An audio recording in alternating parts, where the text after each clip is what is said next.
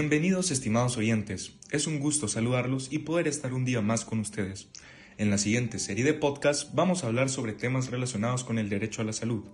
Nosotros somos estudiantes de primer año de medicina de la Universidad Rafael Landívar. Estos temas son de conocimientos que han sido adquiridos y estudiados previamente, por lo que hoy decidimos compartirlos con ustedes. El tema a tratar en este podcast es el derecho a la salud, episodio 1. Yo les quiero hablar un poco de qué es el derecho a la salud en general, porque a veces siento que no todas las personas logran comprender qué es lo que es, valga la redundancia, el derecho a la salud, que comprende, es un concepto nuevo o no, es lo que le vemos a la televisión o leemos en un periódico o qué es. Entonces, para empezar me gustaría decir que el derecho a la salud pues es un derecho inclusivo. Pero lo que no muchos saben es que todas las personas deben poder ejercer el derecho a la salud sin discriminación por motivos de raza, eh, género, procedencia étnica, ni mucho menos pues alguna discapacidad, ¿verdad? Entonces, em, la no discriminación es un principio fundamental de los derechos humanos y es el más alto posible nivel de salud. Pero el derecho a la salud comprende más, comprende varios factores que contribuyen a una vida sana, denominados factores determinantes básicos de la salud, como lo es el agua potable y condiciones sanitarias adecuadas, alimentos aptos para el consumo, educación e información sobre cuestiones relacionadas, igualdad de género, condiciones de trabajo y pues un medio ambiente saludable, entre muchas otras. Eh, yéndonos un poco más a lo general, también tendríamos que tener presente que el derecho comprende varias libertades, sobre todo que siempre se tenga el consentimiento del paciente sobre los tratamientos que se van a realizar en él, o bien el no ejercer prácticas inhumanas que pongan en riesgo la vida del paciente, por lo que también el derecho a la salud comprende más derechos dentro de él, como lo es em, el derecho a la prevención y el tratamiento de enfermedades y sobre todo la lucha contra ellas, el acceso igual y mm, oportuno a los servicios de salud básicos, la salud materna, infantil y reproductiva. Pero uno de los más importantes es el derecho que debería tener la población en el proceso de adopción de decisiones en cuestiones relacionadas con la salud a nivel comunitario y nacional. El derecho a un sistema de protección de salud que brinde a todos por igual oportunidades para disfrutar del más alto nivel posible de salud, como lo dije anteriormente, y que este sistema que se brinda debe estar comprendido por el Estado y debe tener disponibles un número suficiente de establecimientos, bienes, servicios de salud, medicamentos esenciales y centros de atención de salud, obviamente públicos, ¿verdad? En otras palabras, el derecho a la salud debe desarrollarse en un ambiente aceptable desde el punto de vista médico y cultural. Entonces, como mencionaba al principio, no muchas personas manejan esta información, o sea, se quedan solo con lo que ven en la televisión, en las noticias, lo que escucharon en su primera consulta al hospital o lo que se rumora en la comunidad, ¿verdad? Entonces desconocen exactamente qué es lo que engloba el derecho a la salud y esto genera muchas falsas ideas o pues mal manejo de la información en toda la población gracias a la desinformación que acabo de mencionar. Pero me gustaría que Manuel opinara acerca del mal manejo que se tiene de los conceptos o bien, como lo dice, las falsas ideas que se hacen dentro del derecho a la salud. Muchísimas gracias, Ali. Pues sí, tienes razón acerca de toda esta desinformación. Hay que dejarles claro que el derecho a la salud no es lo mismo que el derecho a estar sano. Como error común, se puede llegar a percibir la idea de que el Estado es el encargado en su totalidad de garantizarnos la buena salud Últimamente, el concepto de buena salud se somete a una serie de factores externos y no se limita únicamente al control directo de los estados. Encontramos condicionantes como por ejemplo la estructura biológica y la situación socioeconómica de las personas. Vemos la alusión que se hace al derecho de la salud como un derecho que se desarrolla de forma más acertada en el nivel más alto de salud física y mental, en comparación a la idea de un derecho incondicional de estar sano, que encuentra su causalidad en el conjunto de servicios, bienes, instalaciones, etc. Segundo, el derecho a la salud no es solo un objetivo programático a largo plazo. Algunas de las obligaciones en la búsqueda de la salud por parte de los estados que se limitan por medio de factores como la falta de recursos tienen que tener un efecto inmediato y no únicamente enfocarse como un objetivo programático tangible. Los estados tienen que garantizar un nivel mínimo de acceso a los componentes materiales esenciales del derecho a la salud. En esto entran aspectos como la prestación de servicios de salud materno-infantil y el suministro de medicamentos esenciales. Tercero, las dificultades económicas de un país no le eximen de la obligación de adoptar medidas que garanticen el disfrute del derecho a la salud. La afirmación común de que los estados no están obligados a adoptar medidas para el disfrute del derecho de la salud se manifiesta de forma errónea, pues aunque se llega a tomar en cuenta la disponibilidad de los recursos como un factor limitante, no puede ser excusa esto para el incumplimiento de las obligaciones. Se tiene que garantizar el derecho a la salud en la mayor medida posible, aun cuando son recursos escasos. Las funciones de respeto y protección y realización tienen que ser procuradas en su cumplimiento por parte de los Estados. Pasaremos a hablar con Andrea Reyes sobre el vínculo entre el derecho de la salud y otros derechos humanos. Gracias Manny por contarnos un poco acerca de las falsas ideas del derecho a la salud. Otra cosa de la que debemos hablar es el derecho a la salud y cómo se asocia con otros derechos, porque recuérdense que el derecho a la salud es interdependiente e indivisible, por lo que está vinculado con otros derechos humanos necesita del esfuerzo de muchos otros que contribuyen para formarlo y para que éste funcione de manera adecuada. Por ejemplo, el derecho a los alimentos. Si una persona no tiene los alimentos necesarios, no puede consumir los nutrientes que necesita su cuerpo para funcionar de manera adecuada y así tener una buena salud. El derecho al agua, y no hablamos de tener derecho a cualquier tipo de agua, sino que todas las personas necesitamos agua potable que podamos ingerir, con la que nos podamos bañar, para así poder evitar enfermedades, ¿verdad? también a un nivel de vida adecuado, a una vivienda adecuada, a no ser parte o objeto de discriminación. Esto es algo bien importante porque si somos discriminados se violan muchos de nuestros derechos, ¿verdad? Y dentro de ellos que se violen nuestros derechos también viola el derecho a la salud porque no puede tener un grupo de derechos necesarios, ¿verdad? También el derecho a la intimidad, al acceso a información, a la participación, también es algo sumamente importante porque no solo nos beneficia una salud eh, individual, sino que una salud colectiva. Esto, tener derecho a la participación es tener derecho en la sociedad, eh, es tener una salud social. También tenemos el derecho a beneficiarnos de los avances científicos y de sus aplicaciones, a ser partícipe de estas, ¿verdad? La salud es para todas las personas sin importar su condición de vida, ni su economía, ni su físico. Sin embargo, para las personas que viven en condiciones de pobreza, esto es algo que se da mucho en Guatemala, lamentablemente, eh, porque el único activo del que disponen para ejercer otros derechos económicos y sociales son el derecho al trabajo o a la educación. Entonces, si no tenemos estos derechos, es muy difícil que podamos ejercer un derecho a la economía, un derecho a los alimentos, un derecho a la educación, si no hay una fuente de trabajo, una fuente eh, que saque adelante los demás derechos, ¿verdad? Ahora bien, no se puede obtener el disfrute del derecho a la salud si no se disfrutan todos estos que ya mencionamos con anterioridad. Es algo que necesitamos, son dos derechos que van agarrados de la mano para que puedan funcionar de manera adecuada. Asimismo, el derecho a la salud también abarca libertades, como lo indica la Organización Mundial de la Salud, la OMS. Eh, que dice, entre las libertades se incluye el derecho de las personas que controlan su salud y su cuerpo, por ejemplo, derechos sexuales y reproductivos sin injerencias como lo son las torturas, tratamientos y experimentos médicos no consensuados. Ahora bien, los derechos incluyen el derecho de acceso a un sistema de protección de la salud que ofrezca a todas las personas las mismas oportunidades de disfrutar del máximo de salud que se pueda alcanzar. ¿Qué nos quiere decir la OMS con esto? Que el derecho a la salud también incluye estas libertades que van agarradas de la mano y también incluye derechos sexuales y reproductivos, ¿verdad? Que, una persona como ser humano tiene el derecho a decidir sobre su cuerpo, a no ser sometida a experimentos médicos a los cuales no, no esté conscientemente o no esté consensuado ese, ese permiso. Entonces, como seres humanos, tenemos muchos derechos que necesitamos para poder llegar a un derecho a la salud. O sea, para tener el derecho a la salud abarca demasiados derechos.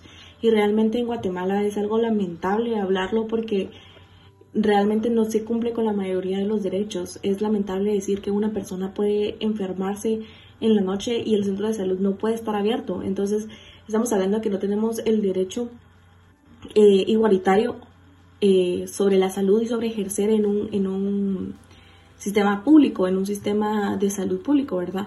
Porque podemos hablar de una persona que vive en un, en, un lugar lejano, en una aldea, no es lo mismo hablar de una persona que vive en la ciudad con una economía estable, ¿verdad? Es muy diferente que una persona se enferme a cierta hora de la noche en la ciudad a que una persona en una aldea se enferme a esa hora. Entonces, son derechos que necesitamos que vayan agarrados de la mano para que puedan funcionar. Bueno, ahora, Emilio, ¿nos podrías comentar un poco acerca de cómo se aplica el principio de no discriminación al derecho a la salud? Gracias, Andrea. Me parece increíble tu tema y la perspectiva que planteaste. Bueno, entonces ahora les hablaré sobre mi tema, el cual se basa en lo siguiente. ¿Cómo se aplica el principio de no discriminación al derecho a la salud? Entonces, la discriminación es cualquier distinción, exclusión o restricción hecha por diversas causas que tiene el efecto o el propósito de dificultar o impedir el reconocimiento, disfrute o ejercicio de los derechos humanos y las libertades fundamentales. Está relacionada con la marginación de determinados grupos de población y por lo general es la causa básica de las desigualdades estructurales fundamentales existentes en la sociedad. A su vez, esta situación hace a esos grupos más vulnerables a la pobreza y a la mala salud.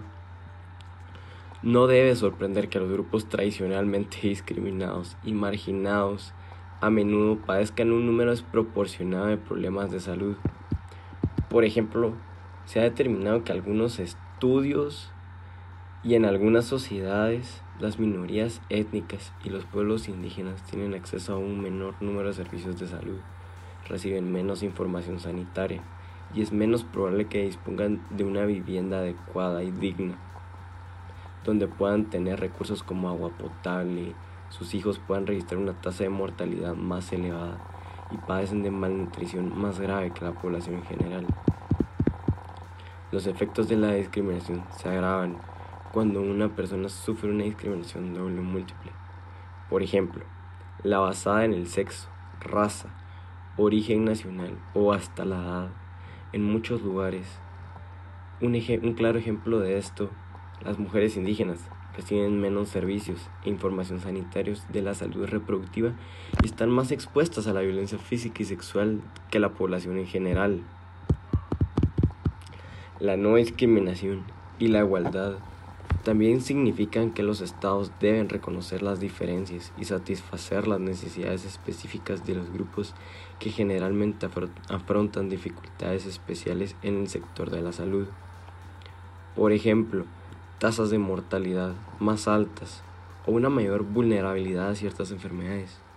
La obligación de garantizar la no discriminación requiere la aplicación de normas de salud específicas a determinados grupos de la población, como mujeres, niños o personas con discapacidad.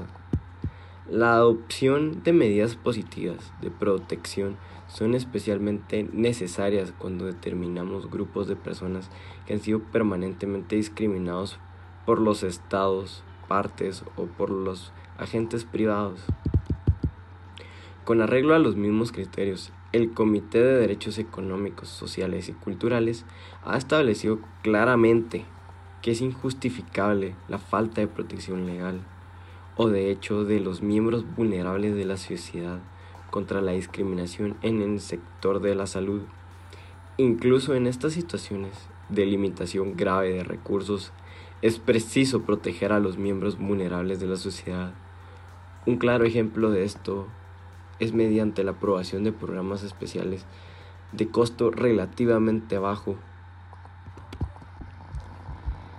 Entonces, las enfermedades desatendidas, una cuestión relacionada con el derecho a la salud que tiene muchas facetas. Son enfermedades desatendidas las que crean graves discapacidades o representan un grave peligro para la vida y para las que las opciones de tratamiento son inadecuadas o inexistentes. Existen claros vínculos entre las enfermedades desatendidas y los derechos humanos, las cuales son las siguientes. Las enfermedades afectan casi exclusivamente a la población pobre y marginal de los países de bajos ingresos. las zonas rurales y ambientes en los que está muy extendida la pobreza. Por tanto, es fundamental garantizar los factores determinantes básicos del derecho a la salud para reducir la incidencia de las enfermedades desatendidas. La discriminación es tanto una causa como una consecuencia, como antes había mencionado, de las diversas enfermedades que se producen. Por ejemplo, la discriminación puede impedir que las personas que la padecen busquen en primer lugar ayuda y tratamiento en un hospital donde claramente pueden ser ayudados, pero por el miedo a sufrir de este trato o maltrato no acuden a, buscar ayuda. Frecuentemente no se dispone de medicamentos esenciales contra ellas y son insuficientes.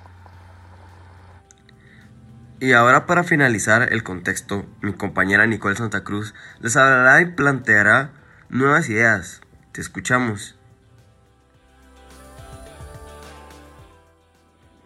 Me pareció muy interesante lo que nos platicaste, Emilio.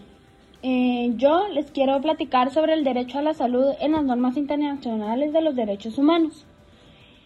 Pues el derecho a disfrutar del nivel más alto posible de salud es un derecho humano, reconocido por el derecho internacional relativo a los derechos humanos.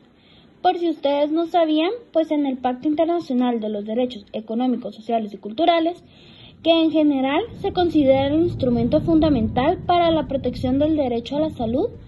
Em, se reconoce que el derecho de toda persona es poder disfrutar del nivel más alto posible, ya sea de salud física o de la salud mental. Obviamente, bastante importante es que podemos observar que en el pacto se otorga a la salud mental la misma consideración que a la salud física pues esto ya se había dejado de hacer y muy constante era que la salud mental había sido desatendida. Los, los estados que están involucrados en este pacto reconocen el derecho a la salud de toda la persona al disfrutar del nivel más alto de salud. Lo repito porque es muy importante para todos los estados que están involucrados en este pacto. Eh, pues siguiendo los instrumentos internacionales y regionales de los derechos humanos, reconocen el derecho a la salud de diversas maneras.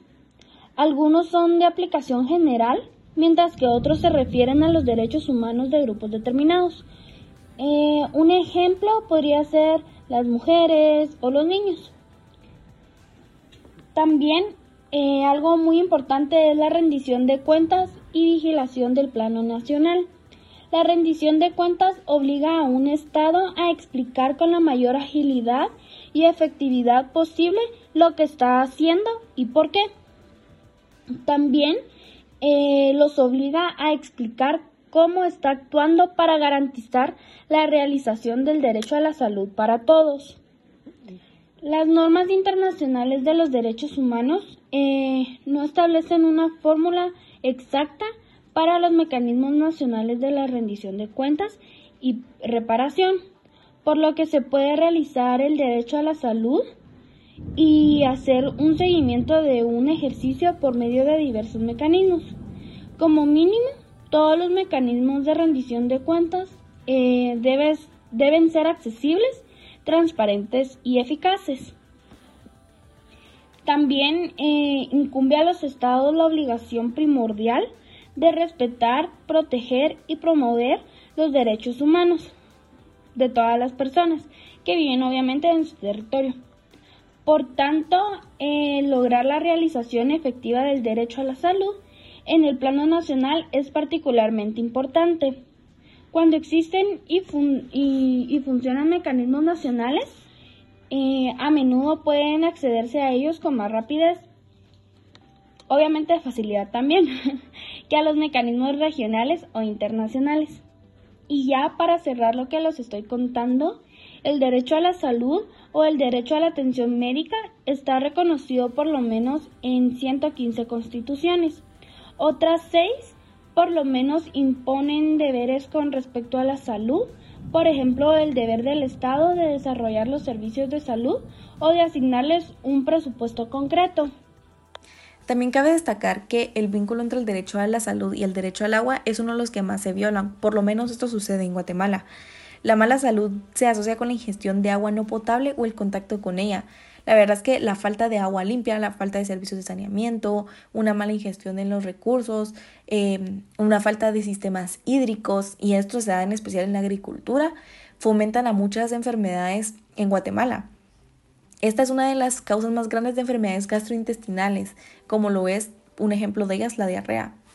Como leíamos en nuestro documento Derechos de la Salud, según la OMS, esto nos daba un dato muy impactante que decía que en 2002 las enfermedades diarreicas atribuían a, los, a uno de los primeros factores que fueron la causa del 2.7 aproximadamente de las muertes en todo el mundo. Esto nos cabe un dato de 1.5 millones de personas en todo el mundo que murieron por enfermedades diarreicas. Gracias Andrea por ese dato curioso. Realmente no sabía que había afectado a tanta población, es impresionante saberlo. Y por eso es que les quiero dejar con este consejo o recomendación, algo que queda en ustedes, ¿verdad? Primero que nada es bueno explorar más allá de una definición que nos puede dar internet, que le escuchamos a nuestros papás, que vimos en la televisión o leímos en el periódico, o simplemente algo que alguien nos dijo dentro de la comunidad. Eh, siempre es bueno explorar y sobre todo explorar más acerca de los derechos de su propia salud, pues la de nadie más, y qué factores la ponen en riesgo y sobre todo saber y tener presente que el derecho a la salud es algo inclusivo. No se le puede negar a nadie y no importa la condición física, raza, procedencia étnica o género, no se le puede negar a nadie. Así que por favor informémonos más y pongamos todo lo aprendido en práctica.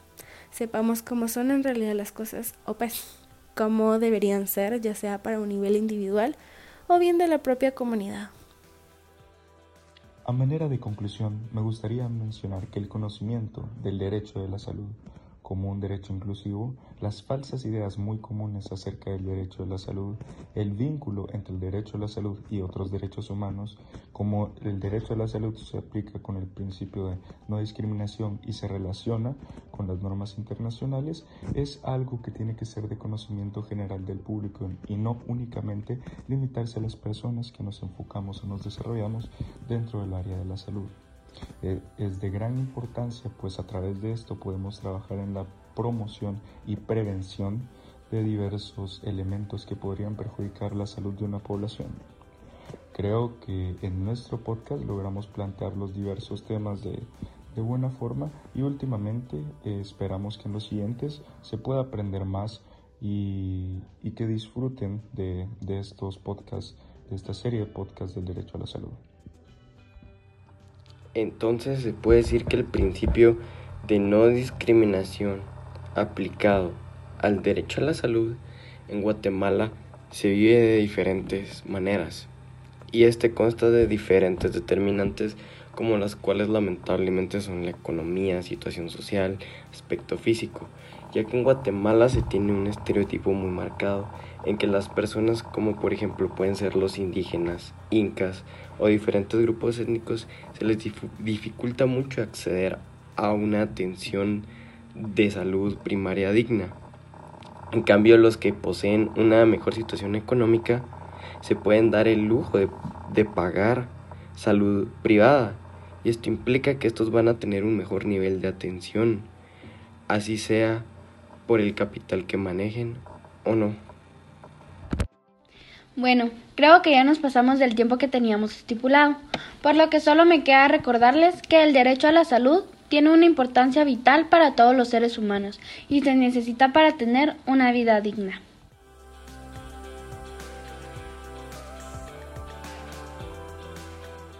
Para concluir nuestro podcast sobre el derecho a la salud, queremos remarcar que los temas hablados dentro del mismo son de alta importancia para el conocimiento del público.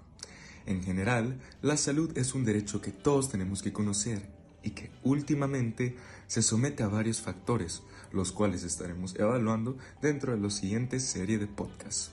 Los queremos invitar igualmente a que escuchen el capítulo 2 de este tema, en donde se hablará más sobre cómo se aplica el derecho a la salud a determinados grupos. Esperamos que en inicio este tema haya sido de su agrado y que lo hayan disfrutado tanto como nosotros lo hicimos.